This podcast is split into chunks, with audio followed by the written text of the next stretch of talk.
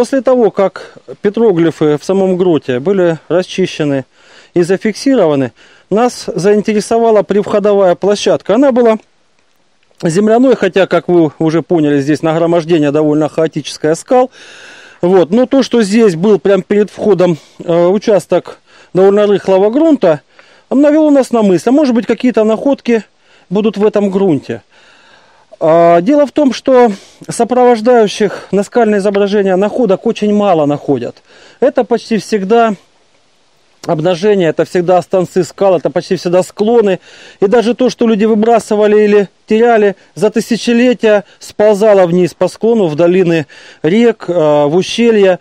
И э, редкие случаи, когда находят э, керамику, находят инструменты, которыми люди работали, но у нас мелькнула мысль, а может быть нам все-таки повезет. Скалы здесь расположились таким образом, что они образуют такой прижим к э, основанию скалы с петроглифами самими. И по нашему предположению, здесь мог грунт аккумулироваться и, может быть, сохранить для нас Э, те э, свидетельства далекого прошлого, оставленные здесь создателями этого замечательного комплекса. И наши самые смелые предположения оправдались.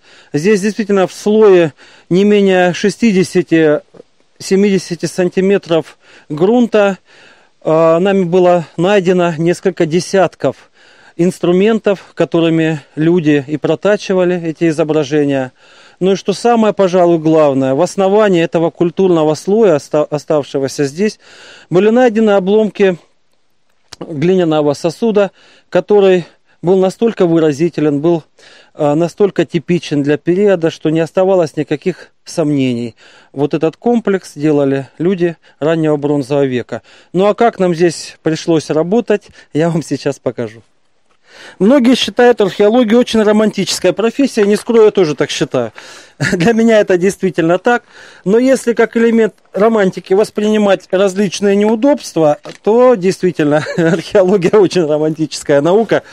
Вот. Э, жара неудобства, комары неудобства, дожди, протекающие палатки, э, тяжелый ежедневный труд. А вот здесь еще и сама природа. Вот, она конечно же, сотворила вот этот мини-раскопчик для нас. Ну, как минимум, не для археолога в моей комплекции. Но пришлось, тем не менее, здесь работать слой за слоем, вынимать этот грунт. И вначале нам казалось, что дело не выгорит. Но, в общем, слишком смелые были у нас ожидания. И действительно шли обычные обломки кварцита, которых много, они вот кварциты эти шелушатся от разницы температур, остаются.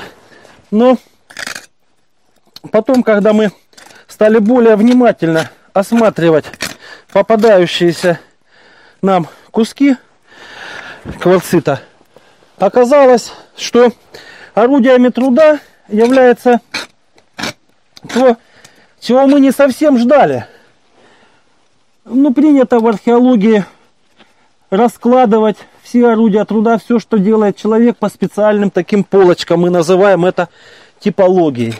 И в этой типологии орудия разного назначения, они, как правило, имеют особую форму. Вот, они глазом специалиста легко различаются.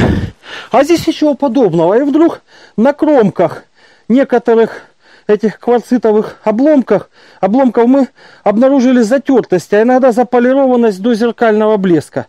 Выяснилось, что противолежащий край, он удобен для того, чтобы взять его в руку, но никаких специальных действий для того, чтобы привести вот такой первобытный инструмент к удобному состоянию, первобытный человек не предпринимал. Он действительно брал первый подход, подходивший ему по руке обломок кварцита, и начинал вот такой острой гранью свою работу по протачиванию вот этих изображений.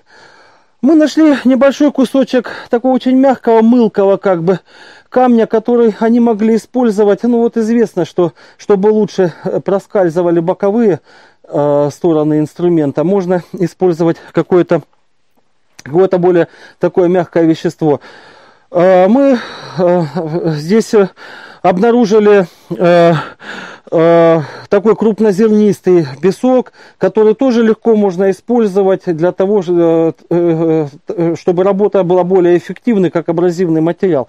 Но, в общем-то, ничего фантастического в самой загадочного в самой технологии изготовления вот этих наскальных изображений нет, хотя фантастика, что некоторые из них проточены до глубины 2-2,5 сантиметров. У нас будет сегодня натурный эксперимент, и мы попробуем сами, значит, такое, такую борозду значит, э, здесь сформировать, вот, и посмотрим, сколько на это уйдет труда, сколько на это уйдет времени. Но вот то, что мы нашли эти инструменты, то, что мы нашли этот обломок керамики, имеет огромнейшее значение. А керамика позволила продатировать, привязать к определенному времени, а в будущем и к культуре этот комплекс. А инструменты показали, что это были обычные люди.